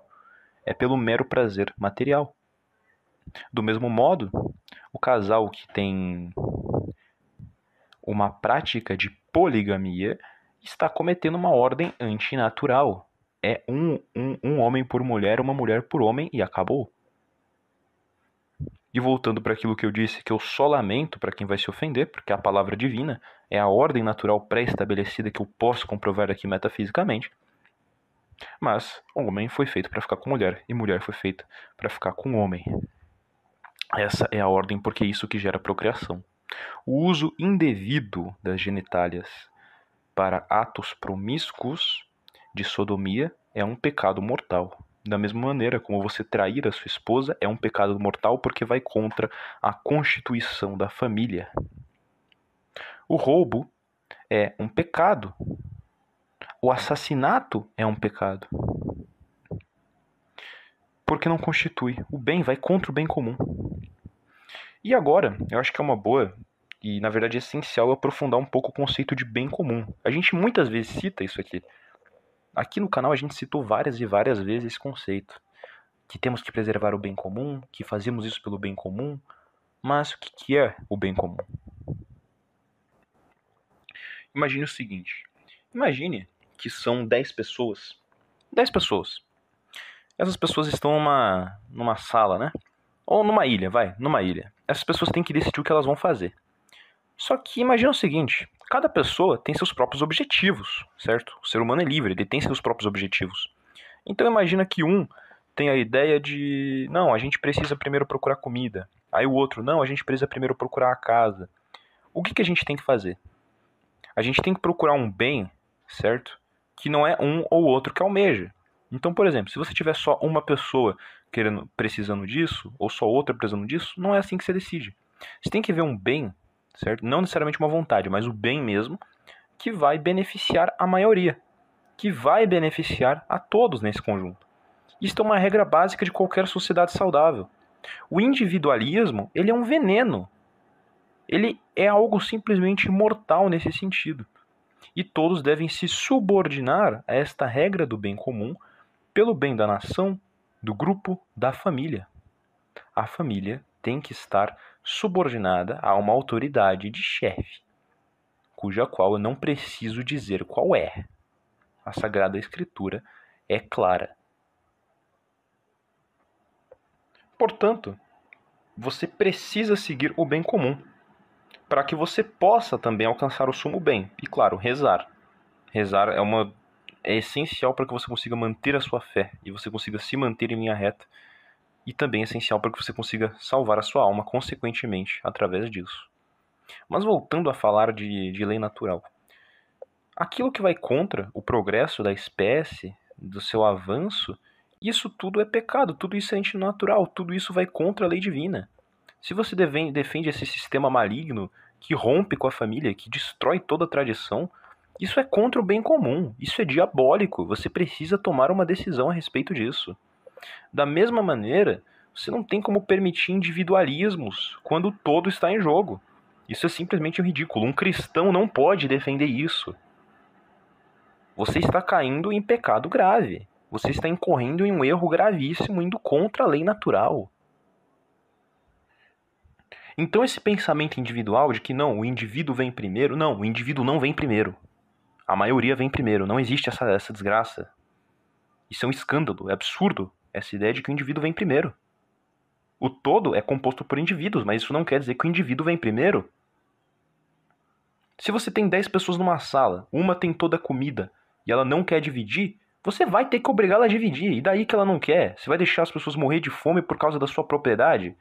Entendam, propriedades são bens de segunda categoria. Você não é um indivíduo proprietário que tem vidas, você é um indivíduo vivo que tem propriedades. Você apenas possui propriedades porque elas derivam da vida humana. Se for necessário roubar um banco para salvar uma vida, você faz. A vida vem em primeiro lugar. Um mal uh, quando você comete um mal, contanto que ele seja para evitar um mal maior, ou seja, constituir um bem, tudo bem. Nesse sentido, ele é viável.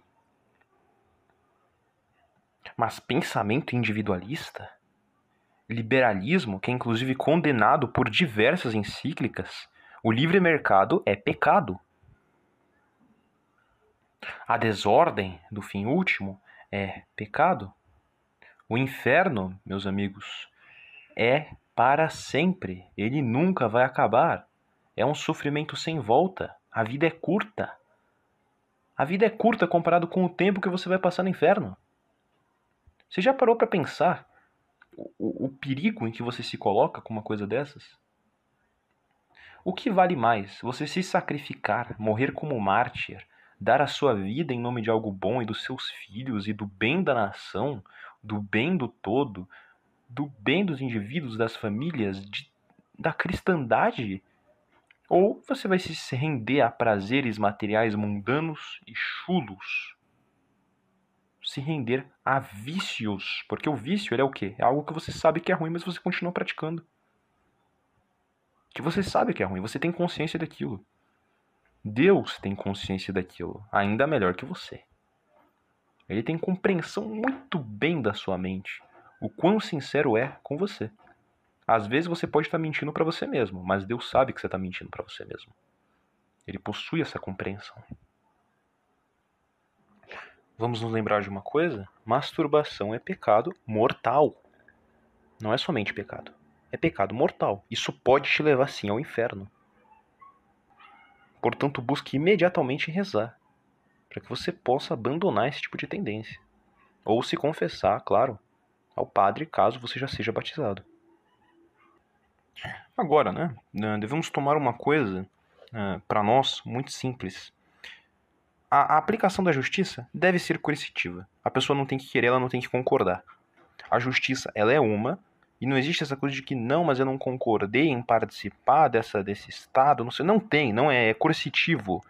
A vontade de Deus está acima da tua. Para de ser individualista. Herege.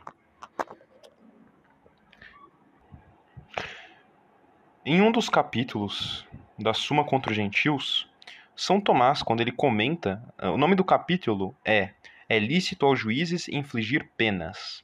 Neste capítulo, tem um trecho a respeito disso, que logo após justificar que é justo que os juízes punam os maus, porque isso não é pecado, ele comenta o seguinte, abre aspas.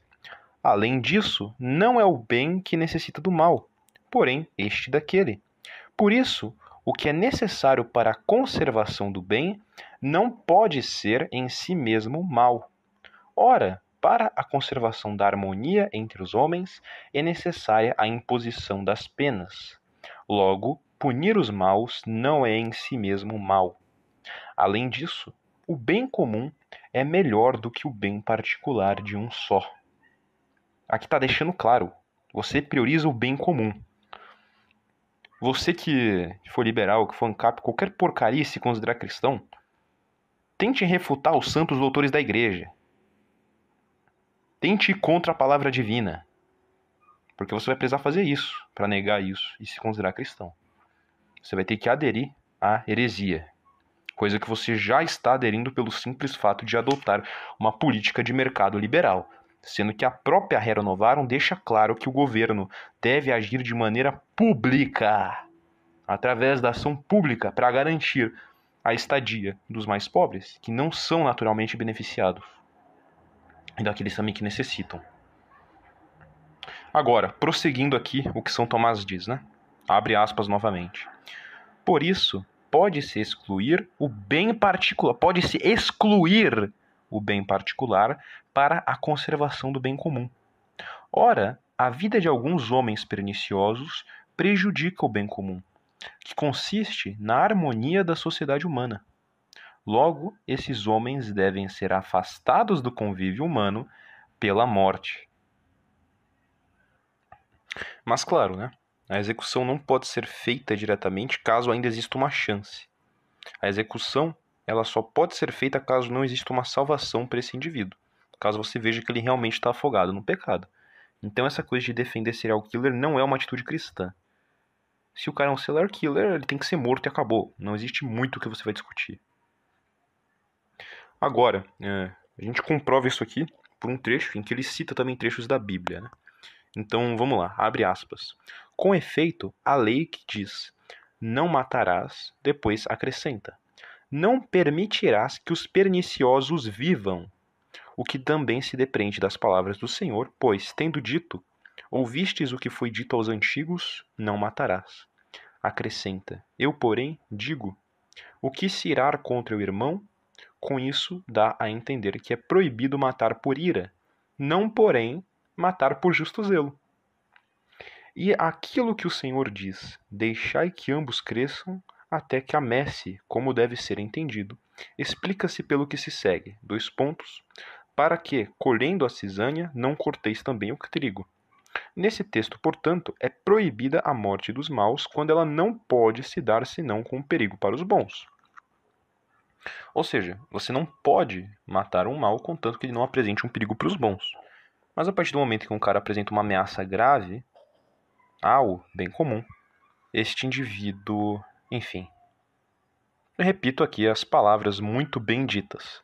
Não permitirás que os perniciosos vivam. Êxodo 22, 18.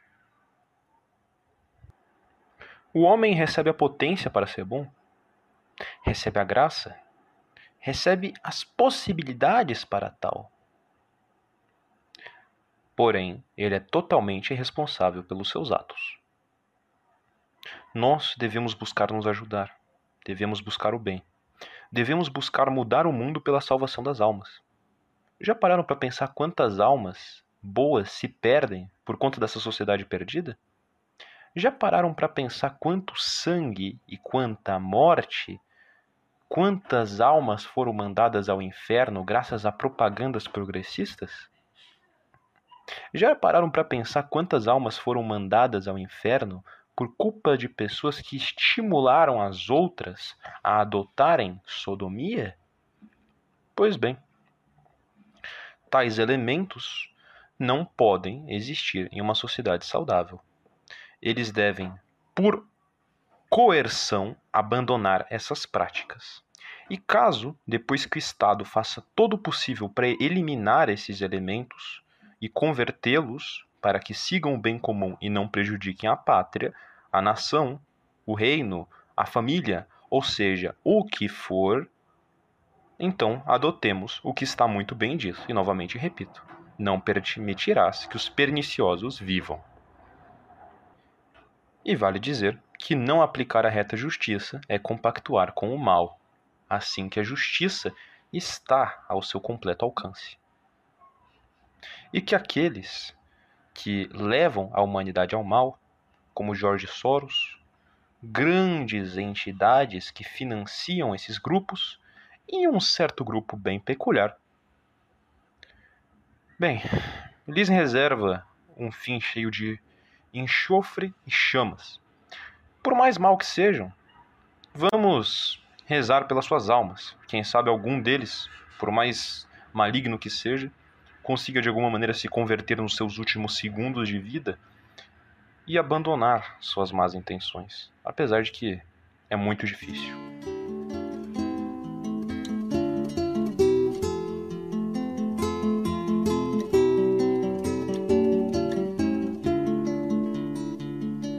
Pecador contempla el día final en que han de dar cuenta los hijos de Adán. En un verde valle que es de Josafat, envuelto en pavesas el mundo verás, acabado el mundo debes contemplar que el cuerpo y el alma su unión buscarán. Llamará Dios a juicio a todo racional para que den cuenta del modo de obrar. Dime, pecador, si en gracia no estás, cuando Dios te llame a su tribunal.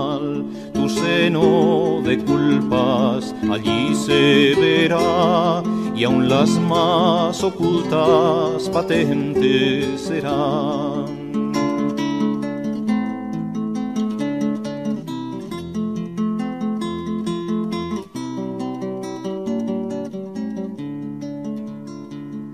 ángel de la guarda allí te acusará y María Santísima no te amparará.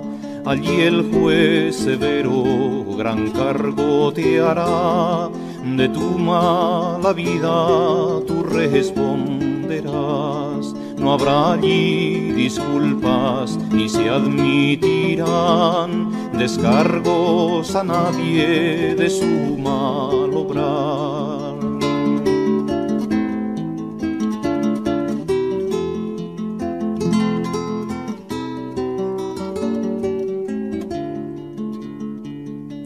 Dime miserable de quién te valdrás si allí al más justo temblarle verás llorad vuestras faltas, gemid y clamad, que si grave es la culpa, el infierno es más. Es amarga, dorado disfraz, que se vende azúcar siendo rejalgar. Es serpiente astuta, dragón infernal, basilisco que mata con solo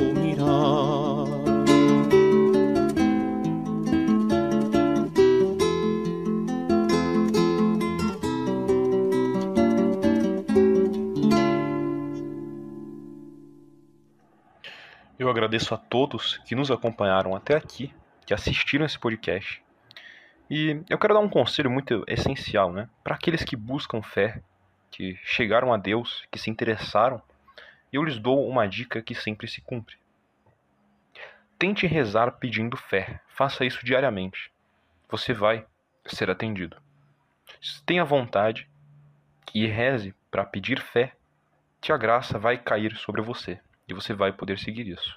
Eu, inclusive, rezarei pelas suas almas, como já rezei e vou rezar mais vezes, para que a mensagem aqui passada possa atingi-los e possa ter o devido impacto.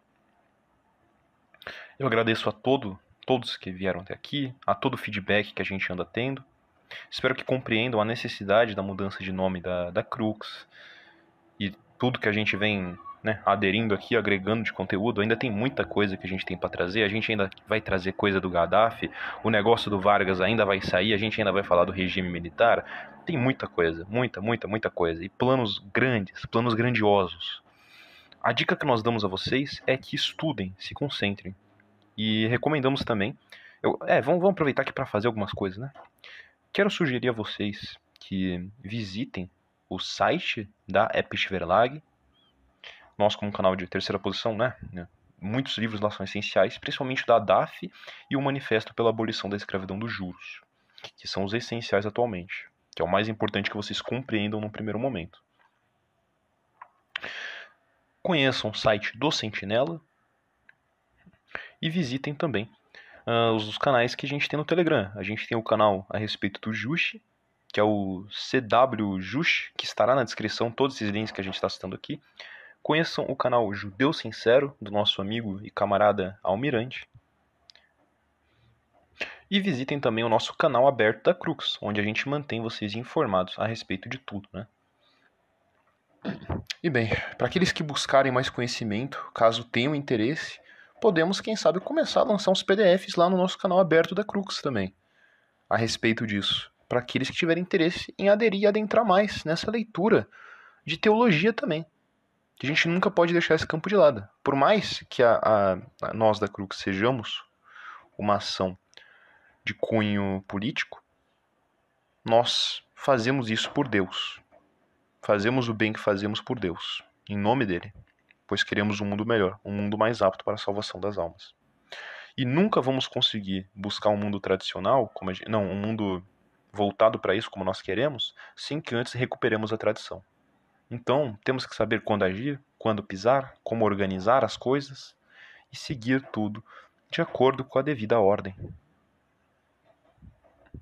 Peço perdão caso alguma coisa eu não tenha especificado bem o suficiente. Também me desculpo caso eu tenha me exaltado em alguma coisa, que tem alguns temas que realmente me chateiam a respeito de tudo isso, como creio que pode ser percebido. E desejo, claro, tudo de bom para vocês. Desejo que suas fés se inflamem. E agradeço àqueles que foram ateus e tiveram paciência de acompanhar até aqui. Agradeço imensamente pela paciência, pelo interesse e pela calma em aqui me acompanhar neste processo que tivemos aqui. Não sei quanto tempo deu aqui de gravação, mas eu consegui acabar com a minha garganta. Então, é, foi produtivo. Foi produtivo. Agora, como de costume, vamos rezar ao final do vídeo. Pater noster, qui est in celis, sanctificetur nomen tuum, adveniat regnum tuum, fiat voluntas tua, sicut in cielo et in terra. Pane nostrum quotidianum debitoribus nostris, et ne nos inducas in tentationem, sed libera nos a malo. Amen. Ave Maria, gratia plena, Dominus tecum, benedictus tu in mulieribus et benedictus fructus ventris tui, Iesus. Sancta Maria, Mater Dei, ora pro nobis peccatoribus, nunc et in hora mortis nostre. Amém. Que todos nós consigamos ser abençoados, que nós nos arrependamos de nossos pecados e consigamos seguir uma vida reta e justa. Que possamos ser iluminados e que nossos membros e nossa vontade faça-se a vontade do Senhor. Para que possamos, através do Senhor, como guia espiritual e guia em nossa ação, recuperar aquilo que buscamos recuperar, trazer de volta aquilo que queremos trazer de volta, e ao mesmo tempo que conseguimos, consigamos através desse vídeo, através dessas obras, através desta oração, inflamar os corações daqueles que aqui escutam, para que eles também se tornem guerreiros nesta jornada jornada pelo bem que nós almejamos.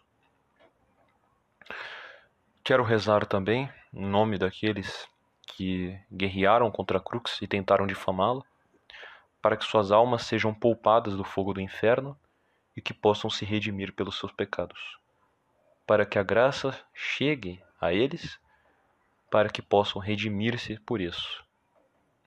E que possamos, claro, desculpar-nos caso tenhamos em algum momento faltado com respeito ou faltado com a devida justiça em algum caso ou outro. Que possamos, através da verdade e através da retidão, trazer aquilo que precisamos para nosso país. E que, apesar de toda perseguição, de toda censura, consigamos permanecer entre as ruínas, no meio de todas as dificuldades que abrangem dentro daquilo que agimos e deste território que ocupamos. Amém. Em nome do Pai, do Filho e do Espírito Santo, como era no princípio, agora e sempre. Amém.